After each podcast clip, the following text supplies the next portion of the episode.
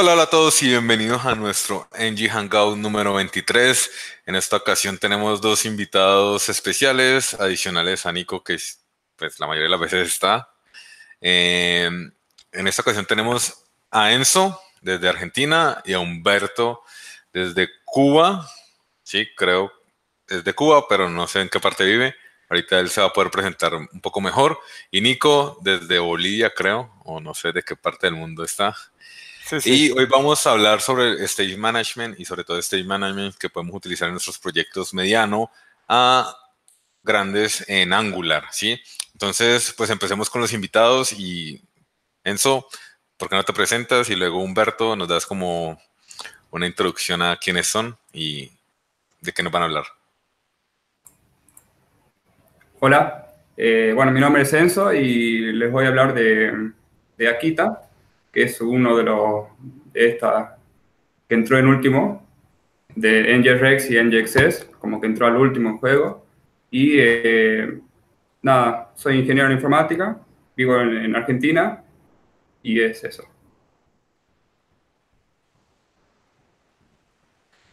Perfecto. ¿Y Humberto? Hola, eh, ¿me escuchan bien? Hola, eh, eh, mi nombre es Humberto Yaurado, eh, soy de Cuba, pero estoy viviendo en Uruguay,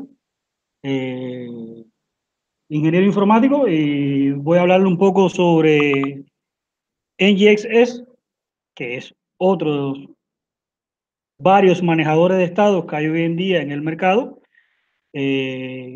bastante bueno, me ha gustado y quiero compartir un poco de, algunas cosas con ustedes de cómo funciona este manejador de estado. Excelente. ¿Y Nico?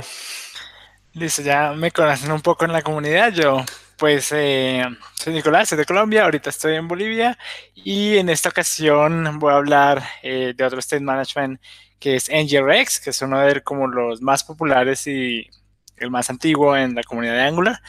Eh, y vamos a ver pues también como los features de él y, y, lo que me parece también muy bueno de él, ya que trabajo casi todos los días eh, con este. Perfecto. Y pues el que les habla, Carlos, también soy de Colombia y pues vivo en Colombia. Y vamos a comenzar primero diciendo qué es el state management. ¿Lo necesito? ¿No lo necesito? Eh, ¿Por qué tengo que utilizar esas otras tecnologías? ¿Por qué no? ¿Quién quiere comenzar?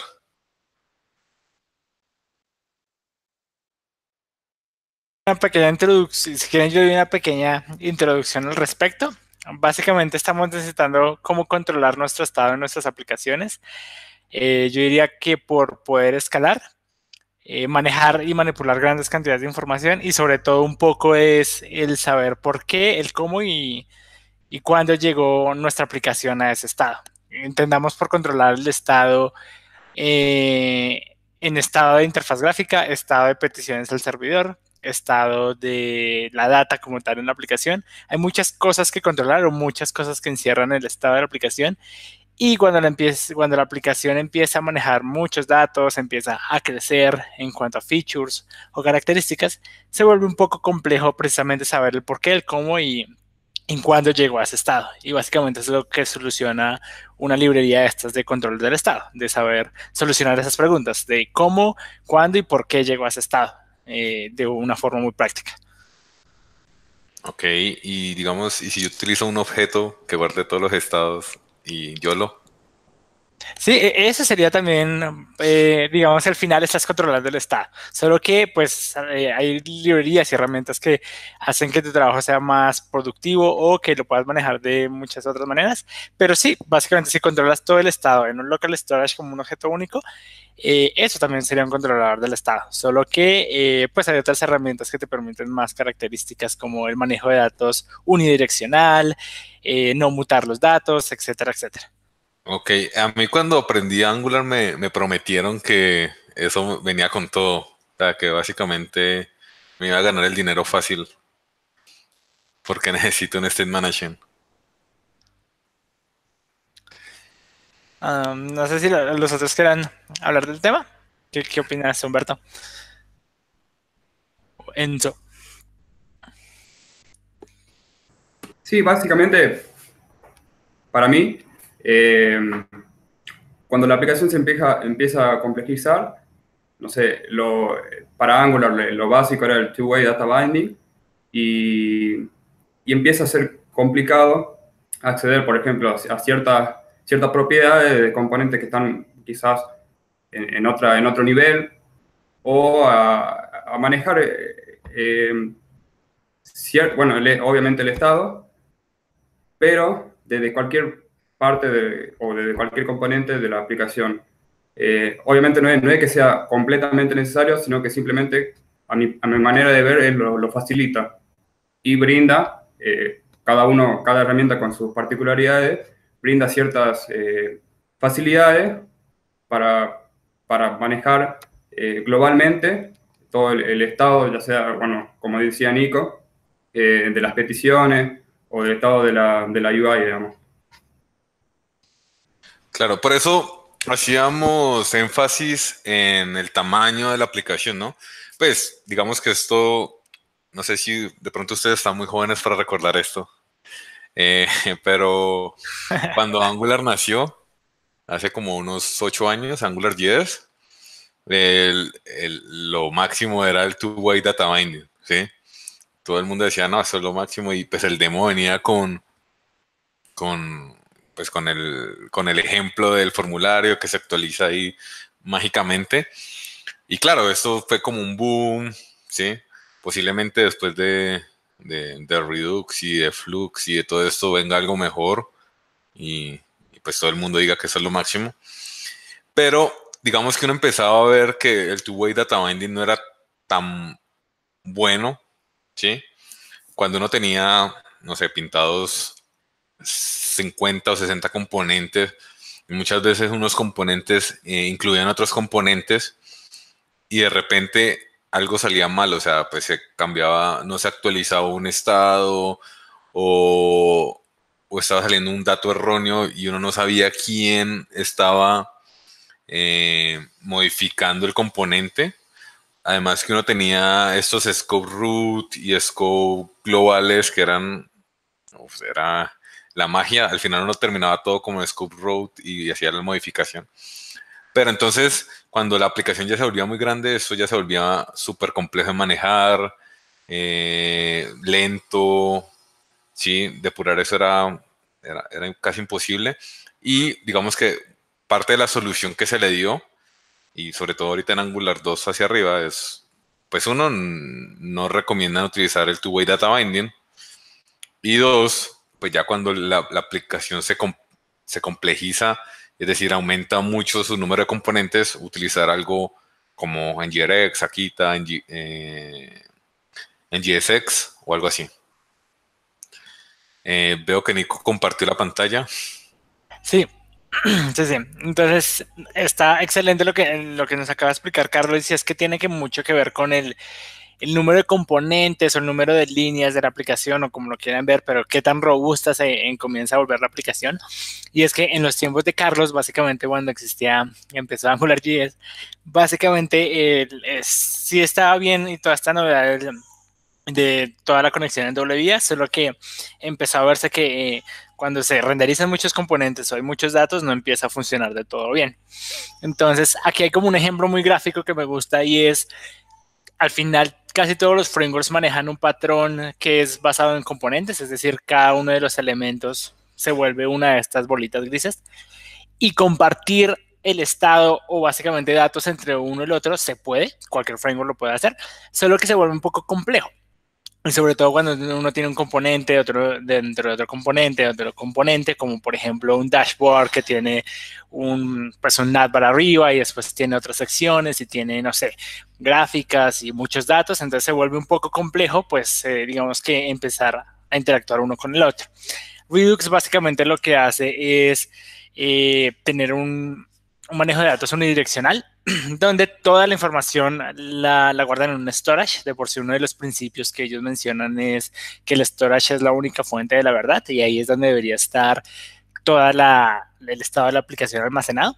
Y es como en el que siempre vamos a confiar, donde está como toda la data eh, actualizada y donde cualquier componente lo puede tomar.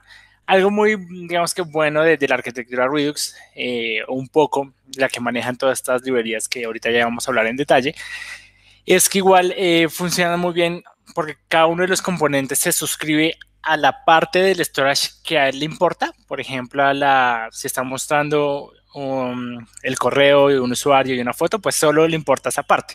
No está suscrito a todo como todo el storage. Y uno puede actualizar como cualquier componente y otro componente reacciona, digamos que reactivamente eh, sin tanto esfuerzo o sin, digamos que después de acoplar esta estructura, ya no hay tantas estas complicaciones de compartir estados y qué pasa si yo necesito eh, cierto, compartir cierta data con otro componente. En fin, se vuelve un poco más complejo y enredado a medida que la arquitectura va aumentando, el número de componentes va aumentando y se soluciona pues precisamente con esta arquitectura de Redux, es la que estamos hablando ahorita. Ahí voy a dejar de compartir mi pantalla un momento.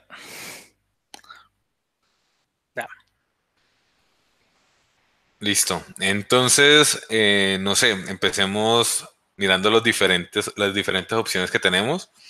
Yo digo que empecemos por NGSX, Humberto, que creo que es, a mí me gusta bastante.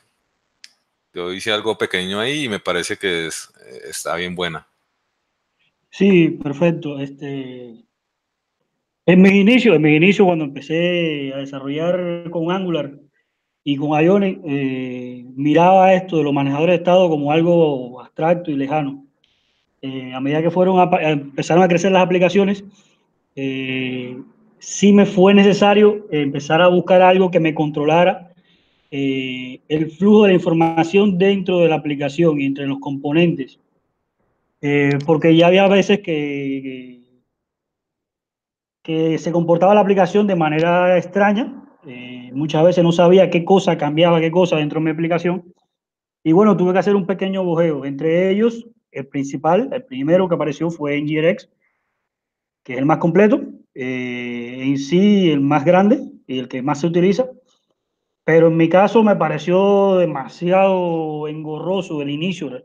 Esa pequeña curva de aprendizaje es un poco larga y me fui a buscar otros eh, manejadores de estados a ver en qué, qué, aparecía. Entre ellos estaba eh, NGX Model, que es muy simple, pero es para pequeños proyectos. Y luego me topé con, con NGXS, que no es más que es una librería que implementa el patrón de Redux. Eh, si conoces el patrón de Redux, sabes eh, cómo funciona y cómo, y cómo trabajar con la librería. Y su principal objetivo de esta librería es reducir el, el boilerplate eh, que, te, que, que, te genera o te obliga eh, NGRX a la hora de utilizarlo.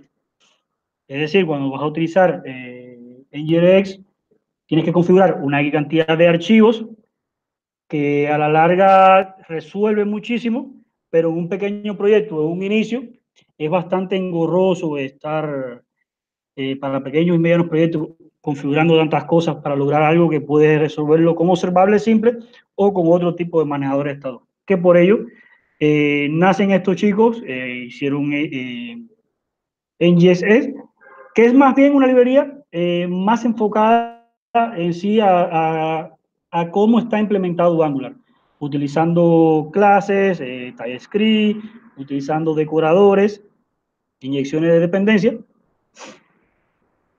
Y su... Humberto, eh, de pronto tienes por ahí la página de GXX. Ahí la podemos compartir y pues guiarnos por ahí. Pensaba que estaba compartiendo la pantalla. Me había Ah, no. No, te estamos viendo a ti. Pero bueno, primero o sea, lo de pequeña curva de aprendizaje en GRX, eso es un curso no, completo. No, no, Como tomar un curso de inglés. Sí, no, no, es prácticamente eh, aprender un framework nuevo. Claro, ahí estamos viendo que estás compartiendo el, Hangout. Okay, esa es la principal ventaja de, de, esta librería es eso. Eh, si conoces el patrón de Redux, eh, ya tienes prácticamente el camino recorrido porque es muy sencillo eh, implementarlo. Primero, la instalación es muy simple, es la, instalación básica, eh, npm install, nginx store, manual save. Lo mismo pasa con YAR. Y luego en tu, en tu app module, eh, lo agregas, lo importas normal a la librería en nginx module y haces un nginx module for root y le pasas el estado que vas a utilizar. Vamos a ver un poquito más de concepto porque queda esto un poco este, abstracto como, como tal. A mí lo que, más, lo que más me gusta de esta tecnología o de esta librería o es, es como, como es muy natural a alguien que, que utilice Angular, ¿no? Que tiene como los decoradores, tiene como los selects y todo, y pues el orientado a objetos. Sí, sí, la principal, la principal ventaja de, esta librería es la reducción de, la cantidad de configuración y el parecido tan grande que tiene con, Angular. Prácticamente le estás agregando este, una carpetita más a tu, a tu, a tu proyecto y utilizas eh, clases igual como lo utilizas este, en Angular. Y utilizas los decoradores, utilizas eh, funciones, utilizas inyecciones de dependencia en los servicios, en fin, eh, no te vas a aprender algo nuevo, no, vas a reutilizar lo que ya sabes. Esa es la parte más interesante de, este, de esta librería. Y bueno, eh, un pequeño eh, gráfico de cómo funciona, que funciona parecido a todo lo demás. El componente dispara la acción, la acción ejecuta cualquier cantidad de, procesos a través de, se conecta a un backend si necesita o a través de plugins. Esas acciones mutan el lector y a través de los selectores se actualizan cada uno de los componentes que estén suscritos a, a alguna parte dentro del estado de tu aplicación. Una, pregunta, en esa parte o en esa arquitectura, ¿dónde, dónde se muta el, estado o dónde está el concepto de reducers, se supone? Hay porque veo el storage, action, state y el select. Eh, hay un concepto de reduce que son los, los reducers, pero no sé ahí en esta de NGX dónde, dónde, dónde pasa la mutación del estado, ¿en el action o, cómo lo hacen ahí? No, real, eh, sí, en, esta en, este, en este gráfico eh, pareciera eh, que se hace dentro de la acción. Ahora, en, el, lo próximo que voy a mostrar, van a ver cuál es el, la semejanza con los reducers, que no es más que una clase de estado que, que crea este, NGXS. Porque acá, acá se, se, cambia todo, es decir, acá es donde se hace toda la, toda la lógica de tu aplicación. Eh, muta el lector y luego el componente se actualiza a través de, los selectores. Un poquito más adelante vamos a ver eso. Dale, de pronto mm, nos puede mostrar un poco del, del código que aparece ahí. Sí, a ver. Eh, yo hice un, puse un, hice un pequeño ejemplito porque acá eso mostrar y van a aparecer un millón de cosas. Hice un pequeño, un pequeño ejemplito que, que, grafica muy bien este, cómo funciona eh, NGXS. Simplemente es esto, eh, dos botones, dos inputs, donde puedo actualizar mi nombre y mi edad con un estado inicial, estado inicial de la aplicación. Si le pongo Roberto, el, va a cambiar a Roberto, va a cambiar el estado, el estado anterior, es decir, Pailoa va a ser Roberto, y el estado inicial va a ser Humberto y el nuevo estado va a ser Roberto con edad 31. Lo mismo pasa con la edad. Un poco de código, eh, cómo funciona.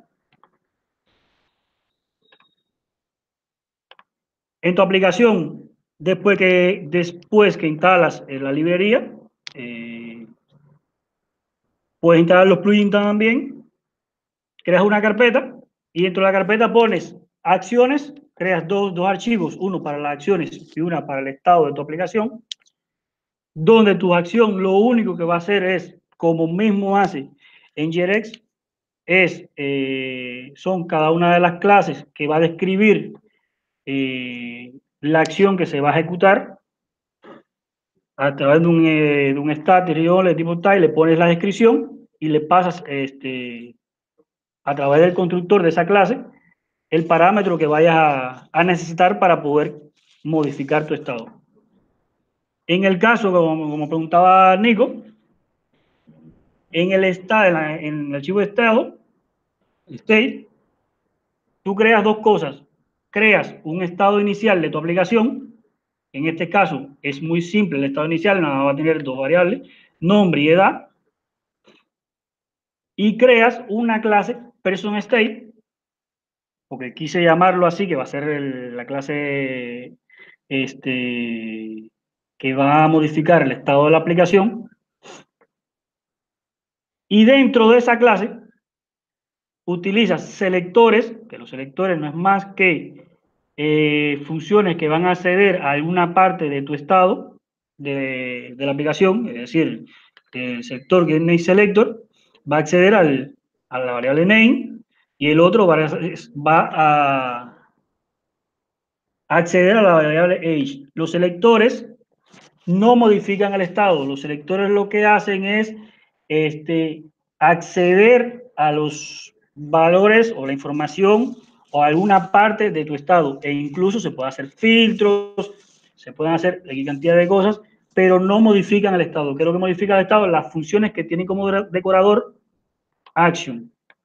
Lo genial de esto, lo genial de esto es que ya al ponerle sobre la función el decorador action y el nombre de la clase action que yo definí en el archivo anterior, ya la librería sabe perfectamente cuando yo dispare una acción que sea actualízame el nombre, update name, él sabe que esta va a ser la función que va a actualizar el store, el estado de la aplicación.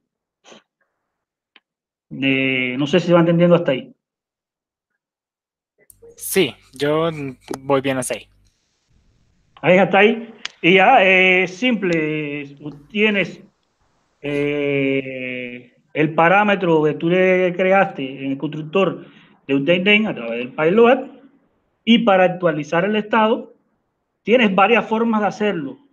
Uno con el patch state, pasándole el nombre de la variable que quieras actualizar dentro de tu estado y le pasas el payload que declaraste o la, el parámetro que que introduciste a través de la acción, o lo puedes hacer de esta manera, que este en el caso de, del DH. Ambas maneras son iguales y hacen lo mismo. Para mí está más fácil, pero bueno, eh, mucha gente utiliza también esta. Pero con, con esto, simple y llanamente con esto, ya tú tienes, conociendo esto, ya lo tienes para manejar tu estado de tu aplicación completo, que es la simpleza. Para acceder para acceder este, desde un componente al, a la información, al estado de, la, de tu aplicación, lo que haces es eh, lo, eh, esto no lo que haces es creas un selector, eh, un decorador, es decir, creas una variable name que va a ser un observable del tipo que declaraste en el estado inicial de tu aplicación, en este caso name string y número y age es número, y le pasas, le pasas el person state, eh, el nombre del selector. ¿Qué está pasándole? Está ahí dándole eh, la clase person state y le estás pasando get name selector. Con esto ya yo tengo en mi componente eh, un observable todo el tiempo mirando cuando hay un cambio este, en mi estado de la variable name, eh, hay un cambio en la variable name de mi estado, eh, se va a actualizar el componente. Y es tan simple como eso. Realmente, cuando, cuando empecé a buscar bibliografía que encontré en GX, en GXS, que vi el, que vi la, documentación, sola, en un día ya yo estaba eh, aplicando, la, eh, aplicando el, patrón en mis proyectos. Y me, ha ido bastante bien. De hecho, miré un poco de Akita porque había escuchado algo de él, pero retrocedí, seguí con, con ella. Claro está, no quiere decir que eso es algo que muchas veces en la comunidad hay discusiones entre, entre los que desarrollan una tecnología u otra, no quiere decir que este sea la mejor librería que implementa el patrón Redux en Angular. No, quiere decir que es con la que mejor yo me desenvuelvo. Sí, igual a mí me gustó bastante por eso, por, porque, o sea, uno básicamente como en menos de cuatro horas ya puede empezar a, o sea, ya, ya está empezando a utilizar la librería, ¿sí? Y funciona relativamente bien, ¿sí? Sí. Eh, tiene, los, tiene los plugins que utiliza NGRX igual para poderte ayudar en el desarrollo. Eh, no se han quedado solo con lo básico, con lo simple. Le han seguido agregando cosas. Este, acá en la bibliografía te, te dicen un poco de cómo utilizarlo para el, el manejo del lazy loading. Te, puedes crear subestados, te dan una clase ya un pequeño, un pequeño, una pequeña clase de estado para la autenticación, eh, todo el tema del caché, le han agregado plugins para el formulario WebSocket, los, para manejar el router de tu aplicación, y dan uno básico y te dicen cómo poder seguir eh, agregándole cosas, que simplemente dispara tu acción, y le pones un New Navigate, admin, y ya él sabe que tiene que ir hacia esa ruta. Eh, para el manejo de, del storage, es decir, eh, para guardar información en, en, el storage de tu aplicación, el lugar de storage, o sesión de storage, o lo que desees. En fin, ellos le han ido agregando cosas, pero no le han ido agregando complejidad, que es lo, lo bueno que más, más me ha gustado esto, claro. es que aunque le han ido agregando cosas, no le han ido agregando complejidad, que vamos a seguir creando carpetas, vamos a seguir creando configuraciones, vamos a seguir... Igual eso es estamos, cuestión de tiempo, ¿no?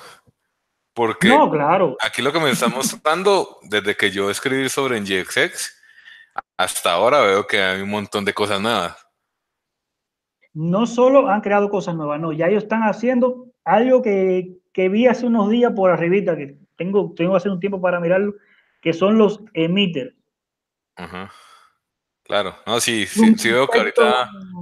Diferente. Y, y incluso es un concepto diferente y hacen un flujo diferente al flujo de Redux y están haciendo la implementación de cómo pudieras utilizarlo en tu proyecto. Es decir, que pronto tendremos otro manejador de estado. Entonces ahí es donde entra la complejidad, porque antes en GRX era súper básico, pero ahora ya toca sí. diplomado. Eh, sí, no, ese, el tema de NGRX es eso, que hay que hacer, hay que hacer un, tienes que aprender Angular nuevamente. Es como... Perfecto. Bueno, aquí digamos que está, somos, eh, digamos que estamos cortos de tiempo, entonces no sé, no sé qué, qué vieron ahí, muchachos, Nico, Enzo, ya conocían esto. Eh, pues así a, a primera vista de, de, lo que yo ya había visto un poco anterior, sí facilita mucho la eh, como todo el impacto que uno puede llegar a tener aprendiendo un nuevo patrón o de, bueno, aprendiendo un nuevo gestor de, del estado. Entonces, eh, sobre todo porque Redux, tienes que primero aprender Redux, eso sí, en cualquiera de las tres librerías tienes que aprender un poco los conceptos de qué es Redux y cómo funciona para que no te pierdas en la idea, pues cuando ya entres a cada una de las librerías. Eh, pero me parece bastante cómodo que pues no tengan tanto código o tanto verbose como lo tiene GRX, así a primera vista. No sé qué opina eh, Enzo. Sí, en mi caso particular, eh, también tuve la oportunidad de utilizarlo. Me parece bastante sencillo, creo que resuelve muchos de los problemas, digamos, de, de NGRX y en realidad lo veo bastante similar a, a Akita.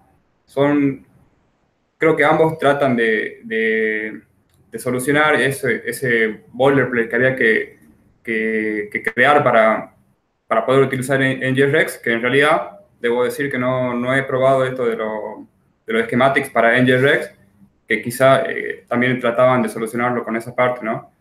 pero eh, sí, eh, la verdad que está muy bueno y, es similar, muy similar a, a Kita.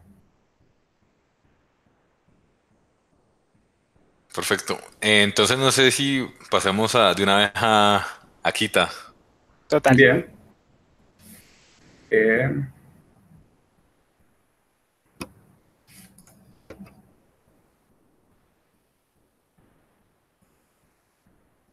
está compartiendo la pantalla. Eh, Akita, bueno, como le decía, es muy similar a, a NGXS.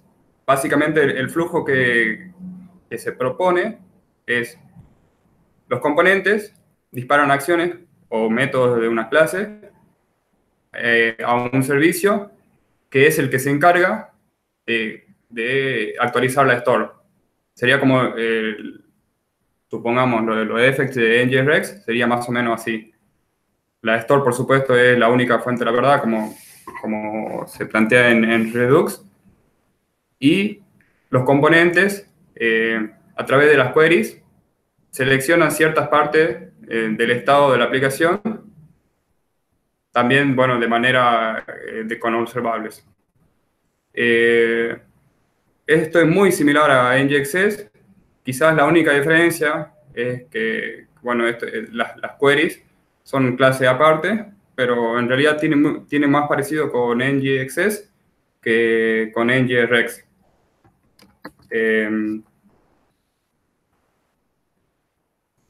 La instalación también es bastante sencilla, simplemente es un npm install o bueno, yarn.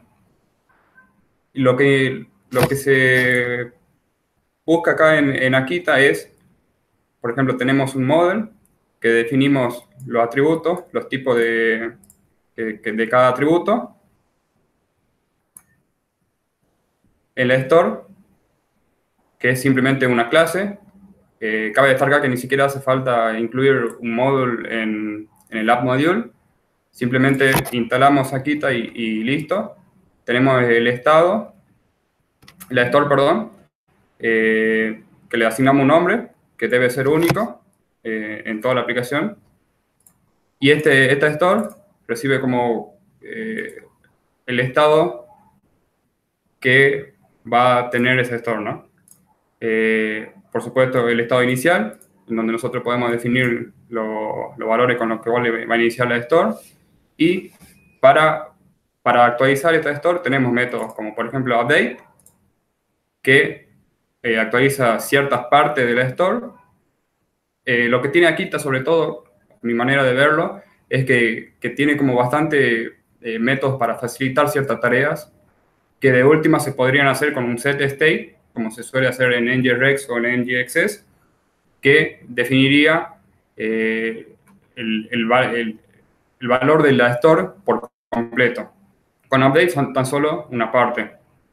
Eh, el otro, la otra idea, digamos, de Akita es que a través de los servicios se actualice el store. Por ejemplo, un servicio podría hacer una petición HTTP y, bueno, traer un usuario y actualizar la, la store creando la sesión para este usuario. Las queries son bastante similares a, a, la a, a los selectores de NGXS, que básicamente bueno, seleccionan una parte del store.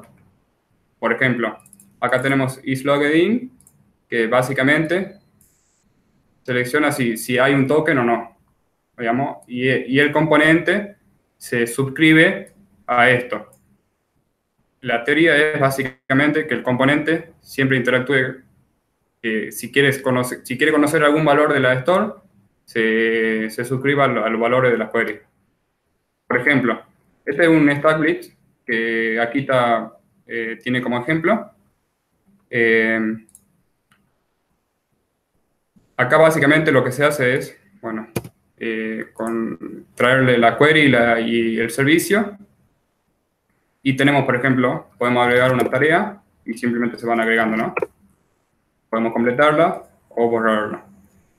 Como vemos acá, add, lo único que hace es llamar al servicio, al método add, y le pasa el valor del input. Luego, bueno, limpia el valor del input. El servicio, lo que hace en este caso, es recibir el valor de este input crea una nueva tarea en base a, bueno, a este método y a la, a, la, a la store simplemente lo agrega. Cabe destacar que acá, por ejemplo, se está utilizando una entity state, que es como otro concepto que, o, otra facilidad, digamos, que da eh, Kita, que básicamente una, un store pensado para, para los usos comunes que uno suele hacer en cuanto a lista de, de, ciertas entidades, por ejemplo, en este caso, eh, la lista de tareas, nosotros tenemos entonces un, un, store, digamos, para manejar justamente la, esta lista de, tareas. Eh, en el servicio, bueno, como le decía, se, se, es donde se, se, actualiza el store. Ya, eh, estos métodos son métodos que Akita provee básicamente para facilitar ciertas tareas Acá simplemente estaría agregando eh, al último de la lista una nueva tarea. Acá eliminando según el ID. Y bueno, eh, también eh, acá podemos, por ejemplo, update root, podemos ya simplemente manejar el estado como nosotros quisiéramos y podemos pasar el, el, valor del objeto ya como nosotros quisiéramos. La, la store, podemos ver que es bastante sencilla. También es bastante eh, similar a, eh, o sea, pensada para ser utilizada en Angular, eh, con, los decoradores y, todo ese estilo de Angular. bueno, es una clase que simplemente extiende de, la Entity Store, define el, el estado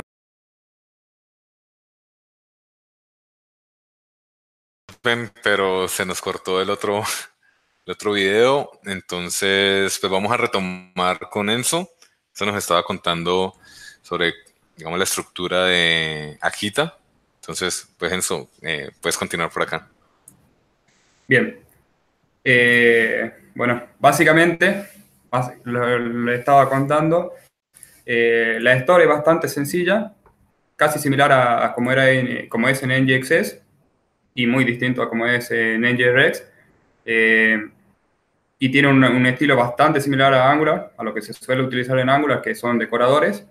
Eh, la store básicamente contiene entonces un nombre que debe ser único en toda la aplicación y es una clase que extiende, en este caso, de una entity store, que obtiene como parámetro el state y el model de la tarea. Eh, en el constructor simplemente se inicializa el, valor inicial de la, de la, store y con eso ya tenemos eh, listo nuestra store. Luego tenemos en, las queries, que sería algo así similar como, como los selectores de NGXS, tenemos para seleccionar ciertas partes del store. Por ejemplo, acá selecciona los filtros, entonces hace un select del state y a, esta, a, este nivel, digamos, del objeto, que es UI filter. Tenemos este otro, por ejemplo, que es un que acá hace como una combinación de con operadores de, de RxJS, selecciona, hace una selección de estos filtros, selecciona todas las tareas y además también de, de, las tareas visibles. Eh, el model simplemente define los atributos y los tipos, de los, tipos que va a ser estos atributos. La ID es bueno, un tipo ID, el título de string y si está completado o no, un booleano. Eh, el servicio es el que se encarga de, actualizar la store. Tenemos, por ejemplo, estos métodos tan sencillos que, por ejemplo, add lo que hace es recibir el título de la tarea que proviene de acá del, componente. Ahora vamos a ver el componente. Eh, por ejemplo, acá puedo ir agregando tareas cuando yo aprieto Enter, lo que hace es llamar a este método, add, obtiene el, valor del input, llama al servicio, al método add, entra acá al servicio.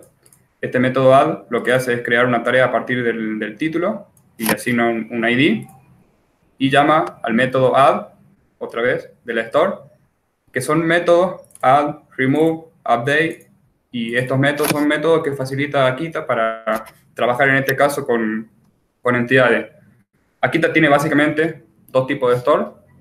Eh, una es un store común y tradicional, como se suele usar en las demás herramientas, y otra es la Entity Store, que básicamente está pensada para eh, trabajar con, con, con, las cosas comunes que uno suele trabajar en la aplicación. Por ejemplo, eh, una lista de entidades, uno suele traer a través de la API, en este caso, una lista de, de tareas, suele agregar, eh, actualizar, eliminar, y bueno, y esas son las tareas básicas que uno suele hacer. Por eso es, a mí en particular que me gusta Akita, facilita bastante estas, estas cuestiones y, bueno, obviamente elimina este boilerplate que, que NGRX planteaba y es, pasa a ser más similar a, a NGXS, pero creo yo que aún mejora un poco en cuanto a facilitar estas, eh, estas cuestiones del manejo del estado, de la store. Em, podemos ver, por ejemplo. Algo que yo recuerdo, recuerdo que, y por lo menos creo que leí en la, página de Akita, era que ellos como que utilizaban como el flujo de datos, o sea, como un observable en cuanto a la modificación del estado y eso me causó curiosidad. Eh, no sé si sabes un poco sobre esto. Eh, yo en particular, acá, por ejemplo, simplemente se, se recomienda que, se, que la modificación del, del, estado se haga desde un servicio. Uno podría, por ejemplo, llamar directamente a un método acá de, de la store, por ejemplo, add, e ir ahí acá mismo, eh, hacer un update y, bueno, actualizar la, el estado. Por ejemplo, en mi caso, nosotros lo utilizamos con, además con Apollo, porque utilizamos GraphQL. Entonces, por lo general, este servicio lo obviamos y a veces o lo ponemos acá o bueno, en el servicio, pero es bastante flexible en ese, en ese sentido.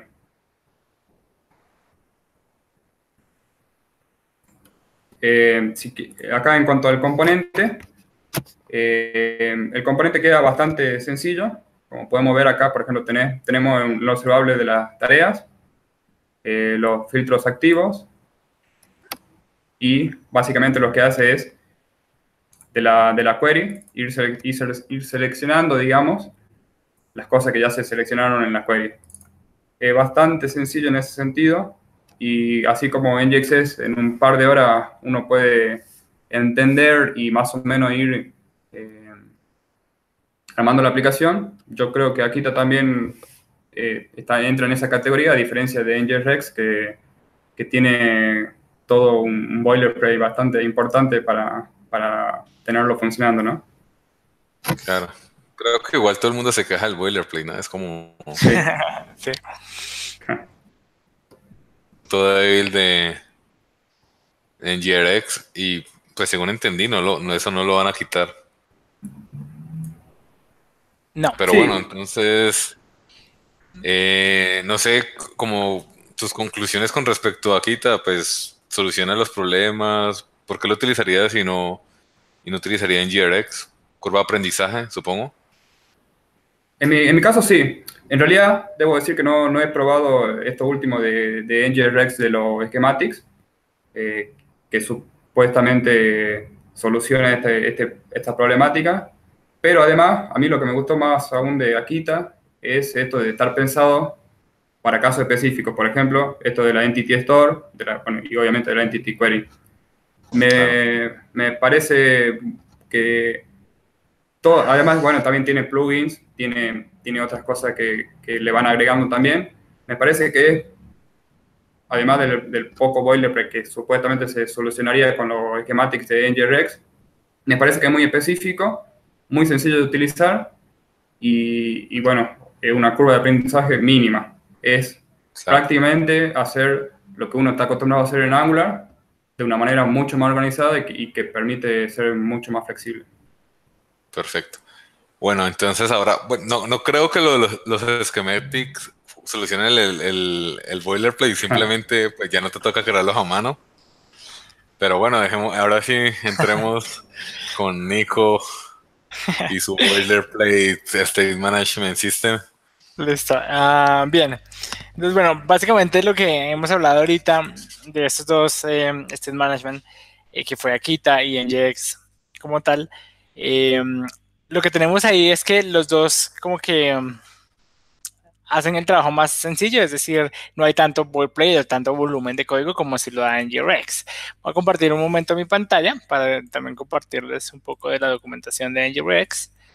Ya, primero decir eh, básicamente que NGRX eh, es que da todo este boilerplate porque está básicamente o está muy alineado a lo que es eh, NGX, NGX Sí, básicamente es como eh, todo el patrón que es al final es lo que Angular también utiliza por debajo, eh, que es eh, todo lo que es programación reactiva con esta librería, es un poco a lo que está acoplado o todo lo que sigue en GRX. Entonces, digamos que por eso no, el boilerplate es tan alto, porque al final lo hacen como de, la forma más natural posible con NGX. Básicamente, lo hacen como de la forma más natural, sin, eh, como sin agregar todas esas ayudas que da Akita o que da NGX con sus decoradores y demás. Entonces, al hacerlo como tan natural, el boilerplate eh, pues aumenta bastante. Eh, como dijeron, básicamente Aquí en la documentación ustedes de, de ustedes pueden encontrar un poco cómo se parte esta librería. Eh, aparte de que NGRX es como una de las primeras que empezó como a implementar Redux en, Angular como tal, como librería oficial, y es de por ciento es una de las más, digamos que maduras. Sin embargo, pues eh, están estas otras opciones como Akita y NGX que pues facilitan un poco más el trabajo. Eh, podemos ver que está dividido como en varios paquetes, el store, esto también ayuda un poco a si tú no quieres meterle FX o no quieres manejar el estado de la ruta o no quieres manejar ciertas cosas, simplemente no lo agregas y ya, lo cual es beneficioso para, digamos, que para el peso de la aplicación, ¿no? Entre menos eh, código tengamos, pues el, el, el, bundle va a pesar menos. Entonces, eh, lo primero inicial es que tenemos en Store, que es básicamente como aplicarle NGX a todas las, o sea, hacer un store como tal y es muy, eh, digamos que aquí no hay tanta librería, o sea, lo que nos da en GRX, em, si es un store, si es algo de action y demás, pero al final, eh, por ejemplo, un reducer lo haces tú. Un reducer, la, la, función que cambia el estado o que muta el estado, al final es casi una función pura de JavaScript, básicamente. No es... No es algo como que esté manejando un framework, sino es una función pura, lo cual hace que eh, de alguna manera el procesamiento sea más rápido. Entonces, eh, porque al final, otra vez, esto no, esta función que cambia aquí el estado no es como tal eh, algo de que venga de la librería, es una función tal cual y plana de, de JavaScript, ¿no? Porque es una de las cosas en las cuales se basa Redux. Redux es un patrón muy básico, eh, o sea, complejo de entender, pero al final uno cuando le coge el tiro es básico en cuanto a que el que cambia o el que muta el estado solo es el reducer por medio de un action, etc. Entonces, al final esto lo hace, digamos que de una forma muy, eh, entre comillas, nativa, es decir, sin librería, eh, lo cual pues digamos es beneficioso para el performance o para no sobreescribir varias cosas. Entonces, eh, lo que él sí nos da es como que el storage, pues lo, lo pone en un observable público con NGRX. Y, por ejemplo, si uno quiere manejar eh, acciones secundarias y demás, ya lo maneja con otra cosa que se llama FX, que si tú lo quieres, instalas, si no, no. Sí, pues bueno, más, si vas a manejar los FX, que es muy cotidiano manejarlos. Eh, pero lo cual ahí es donde se empieza a complicar cierto tipo de cosas. Sobre todo porque, otra vez, se basa mucho en toda la como en el hincapié o la base de Angular, que también eh, todo lo que son observables y demás se basa en, en.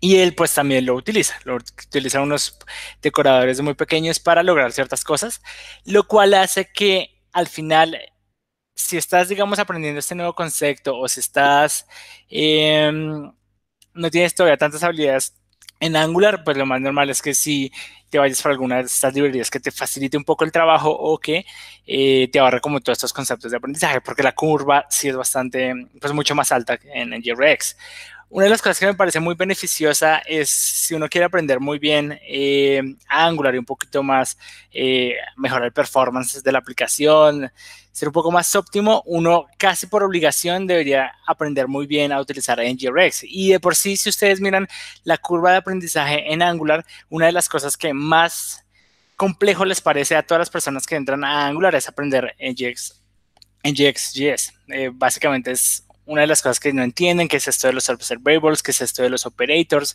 que es esto de, hay varios operators complejos como el switch maps, el concat map, bueno, hay muchas de estas cosas, pero al final esto es uno de los núcleos bases de, de Angular.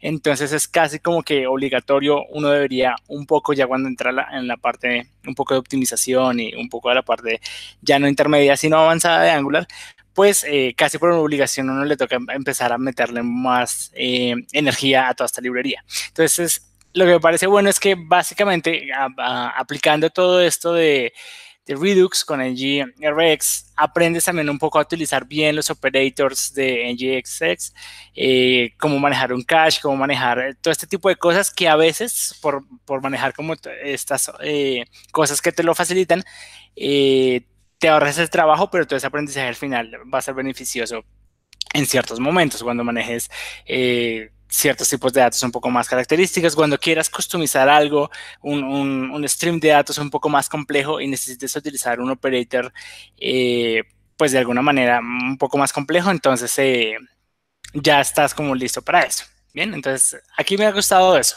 que al final lo hace como de la forma más nativa y sin tanta librería lo cual hace que la aplicación pese menos o que el performance sea un poco mayor. Eh, y eh, pues al final también estás aprendiendo muy bien a utilizar NGRX, es al final como una de las bases de todo Angular, ¿no? Eh, tiene otras librerías muy buenas, por, ejemplo, a mí me gusta mucho el Router Store, que también lo tiene Akita, que también lo tiene, no sé si lo tenga NGX, que es, porque al final maneja todo, el, digamos que el estado del, del routing lo maneja como parte del storage. Y eso es muy beneficioso porque uno no está mm, como preguntando en cada componente cuál variable vino y no sé qué, y bueno, haciendo como varias operaciones que antes tocaba, sino simplemente otra vez como única fuente de la verdad, la ruta hace parte del storage. Eso me parece muy bueno, creo que aquí te lo tienen, nos decían que ahorita eh, lo tenía, entonces eso es bastante beneficioso. Hay otro patrón que es el de Entity, que es un poco lo que decía también anteriormente, muy parecida a Kita, eh, que es un patrón de si ya manejo colecciones de datos, eh, me da algunas cosas para manejar eso, digamos que eficientemente. Como por ejemplo, eh, pues agregar, actualizar, sí, remover de una forma muy óptima, pues digamos que ya lo hace. Pues si uno maneja una colección que cotidianamente uno maneja muchas colecciones como tal. El boilerplate es bastante alto, es decir, el código que uno tiene que hacer es bastante complejo. Bueno, no complejo, sino hay que hacer un action, un, archivo para un action, un archivo para el reducer, un archivo para el effect, etcétera, etcétera. Eh, ellos, como lo venían diciendo, lo, proponen solucionar este tema con los schematics, eh, donde simplemente con ciertos parámetros, por ejemplo, si yo quiero crear un entity con todos sus reducer, con todo su storage, uno simplemente le envía como quiero generar un entity eh, basado en esto y él ya te genera todo ese boilerplate de código. Sin embargo, no te lo va a cerrar. Otra vez, el boilerplate está ahí, lo único es que a uno no le toca crear archivo por archivo, sino pues como con una línea, una línea de comando, pues ya te lo genera. Bien. Eh, no sé si los demás tengan, pero a mí me parece, creo que sí, o deberían. Eh, gracias a que tienen este patrón y todos pues tenemos este patrón de los selectors eh, o queries, como lo quieran llamar de acuerdo en Akita o en JX Model. Eh, básicamente aquí se llaman pues selectors o queries, como lo quieran llamar, pero básicamente son seleccionar cierta parte del estado. El componente se suscribe a cierta parte del storage, del storage y pues si esto cambia, pues los componentes van a reaccionar dinámicamente. Una cosa que me parece buena es que dentro de los selectors de NGRX tiene el patrón de memorization, que básicamente es, eh, digamos, con un ejemplo, es precalcular algo que ya hiciste el esfuerzo de calcular. Un ejemplo básico del algoritmo de memorization es, por ejemplo, cuando yo eh, calculo el factorial de 5 y, utilizo, digamos, un algoritmo recursivo, mm, básicamente para calcular el factorial de 5 tengo que calcular el factorial de 4 y el factorial de 3 y luego calcular el factorial de 3 y el de 2 y bueno, ya así sustantivamente. La primera vez que lo calculo, básicamente tengo que recorrer todo el árbol. Pero la segunda vez yo ya no tengo que calcularlo porque eh, digamos que esto queda como en un caché a nivel de, los resultados del algoritmo. Entonces va a no pasar por este mismo árbol. Por ejemplo, si yo le pido el factorial de 4, él ya tiene en caché el, el cálculo del factorial de 3 y 2 porque ya alguien se lo había pedido anteriormente. Entonces solo como que lo tiene en caché. Esto es igual para el storage. Cuando uno hace un selector en NGRX, tiene este patrón de memorization. Y entonces si uno selecciona una parte del estado y algún otro componente ya lo seleccionó o, ya lo seleccionaron por primera vez, eh, cualquier eh, cosa reactiva pues lo va a seleccionar mm, digamos que con mayor performance, ya que pues digamos que cuenta con este patrón. Sin embargo, esto es muy del core, esto lo hace por, al fondo lo hace él, no es que nos toque hacerlo, eso lo hace automáticamente en los selectors de NGRX eh, y me imagino que Akita o NGX eh, tendrá algo similar. Em, pero eso es, o sea, básicamente es como que es una de las librerías como más robustas eh, de los que de por sí si ustedes ven en la NGConf el año pasado habían de todo, de todo lo que era la conferencia de Angular oficial, habían como unas seis, ocho charlas de, hablando sobre NGRX, que es una de pues, la librería como eh, más usada de Redux para Angular. Sin embargo, ahorita en este año salieron como estas nuevas que están haciendo que esto sea mucho más fácil de implementar y no tenga una curva de aprendizaje tan alta. Sin embargo, a, mi modo de ver, me, me, parece que al saber yo qué estoy haciendo o al saber un poco manipular sobre todo la base de todo de Angular y de NGRX, es NGX.js, eh, que es como el núcleo de la programación reactiva en Angular, eh, me parece más beneficioso que yo puedo entonces aprender como toda esta o adquirir toda esta curva de aprendizaje y luego tener streams de datos mucho más complejos o eh, customizarlo para las necesidades eh, que vaya cogiendo la aplicación, sobre todo en aplicaciones un poco más robustas. no tanto para aplicaciones pequeñas, yo no lo utilizaría, es como pues un super rifle como para una cosa muy pequeña, pero pues ese es como mi punto de vista. No sé ustedes qué, qué opinan. Sí, yo creo que ya tenemos que ir cerrando porque se nos agotó el tiempo. Hace rato. Eh, pero igual creo que podemos deducir algunas cosas. Por ejemplo, eh, en GRX, yo, yo lo utilizo, o sea, es el que recomienda el equipo de Angular para aplicaciones grandes y escalables y la gente pro que yo sigo, pues la recomienda. ¿Sí? Pero digamos que si tienes, tienes que elegir, eh, creo que tienes que tener varias cosas en cuenta. Primero, si no sabes en GRX, eh, o tu equipo no todo el mundo sabe en GRX, creo que si tienes que mirar si tienes el tiempo suficiente para que todo el mundo esté alineado, porque es realmente complejo. Si vimos lo que Nico nos alcanzó a mostrar ahí por encima, eso es una cosa bien complicada, ¿sí? Y eso que nos mostró ahí cualquier cosa, ¿no? Sí, sí. Lo otro, eh, pues digamos, en mi caso, eh, digamos que si el equipo no está como claro en NGRX, que es muy complejo que la gente, que digamos que los desarrolladores en Angular estén claros en, NGRX, ¿sí? Eh, utilizaría NGSX. Lo primero porque no conozco a Kita todavía, lo conocí hace poco ¿sí? Y creo que en GSX eh, está, está logrando una madurez y, una simplicidad que hace que el tiempo, tanto que el tiempo de aprendizaje no sea tan largo, ¿sí?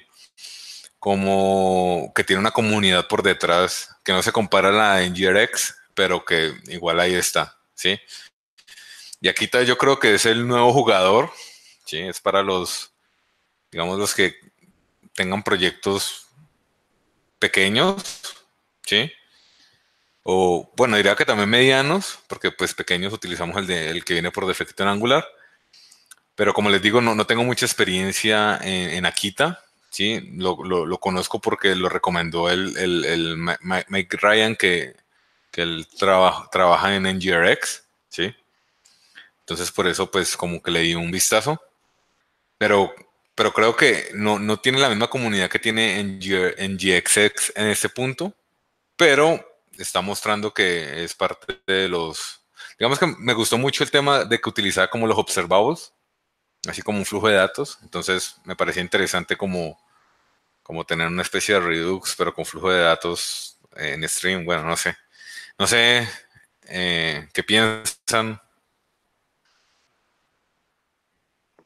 Eh, yo creo que una, una, conclusión que me parece valiosa es, eh, sobre todo, si, si, si eres nuevo, si estás viendo este video ahorita en, YouTube o en vivo, eh, si este patrón de Redux les parece pues, algo complejo y demás, eh, es algo que se está volviendo algo transversal para todos los frameworks y eso es bastante valioso. Es decir, eh, no importa eh, si estás programando en Angular, si estás, si estás utilizando la librería X para aplicar Redux dentro de tu plataforma o dentro de tu framework, al final, si aplicas bien los conceptos de, Redux y, aprendes bien Redux como tal, vas a tener un beneficio como tal en cualquier framework y en cualquiera de las librerías que estés aplicando, porque al final es como alguna transversal que se está volviendo, un poco escapando a, esto de, de, que los frameworks cambian todo día y que todos los días existe un nuevo framework de, de desarrollo del lado del front.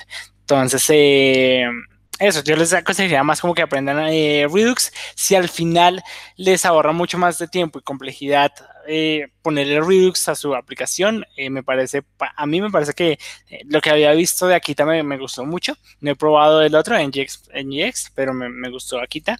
Eh, pero para proyectos un poco más complejos y grandes a nivel corporativo, sí me quedaría con NGRX. pero pues eso es como en base a mi experiencia. No sé qué opinan los demás. En mi caso, este, creo que lo fundamental es que tienes que aprender Redux. Hay que aprender Redux porque hoy en día, si no lo utilizas, eh, tu proyecto no va a ser lo más óptimo posible o lo más óptimo que uno necesita que, te, esté. Y bueno, eh, y sí le recomendaría a todos que trataran de aprenderlos o, o, tocar los tres y vieran cada uno su ventaja y su desventaja y, decidieran por cuál eh, quedarse al final. Yo no, digo que el mío o el otro o el otro es el mejor. El que mejor tú te desenvuelvas es el mejor. Por lo tanto, esa es mi recomendación, que, que aprenda el patrón, que es lo fundamental, aprender el patrón de Redux, y luego utilizar las librerías. Cualquiera de las librerías que utilices, mientras la sepas desarrollar muy bien, está genial. Yo en particular comparto lo que dice Humberto. Eh, y, y, es cierto también lo que dice Carlos, Akita es muy nuevo, eh, no tiene una, una, comunidad tan grande como la tiene NGRX y tampoco NGXS, que son, digamos, los, bueno, NGRX el más maduro, luego diría que le seguiría NGXS y, y Akita que es algo muy nuevo. Eh, sí, es cierto, por ahora tenemos aplicaciones medianas, diría, y nos, no, nos sirvió. Eh, pero sí, sería cuestión de probar los tres. Nosotros hemos probado los tres y hemos elegido Akita básicamente por, la, por estas funcionalidades que nos, eh, o facilidades que nos daba para manejar cosas cotidianas. Eh, pero sí, en GRX sería como si es una aplicación grande y toda esta ventaja que, que dijo Nico, sería elegir, el, candidato, digamos, a elegir en aplicaciones grandes. Eh, para aplicaciones chicas o medianas, eh, creo que entran ya en juego en GXS y Akita, y en mi caso personal, me, me ha gustado mucho más Akita. Listo. Perfecto. Bueno, muchas gracias, Enzo, Humberto, por tomarse ese tiempo para compartir sus experiencias con nosotros. Nico, muchas gracias también por mostrarnos toda esa boilerplate que tiene en GRX. Y nada, muchas gracias y nos vemos en un próximo NG Hangout. Chao, chao. Vale, gracias a todos. Chao. Compártanlo. Si les gustó, denle like.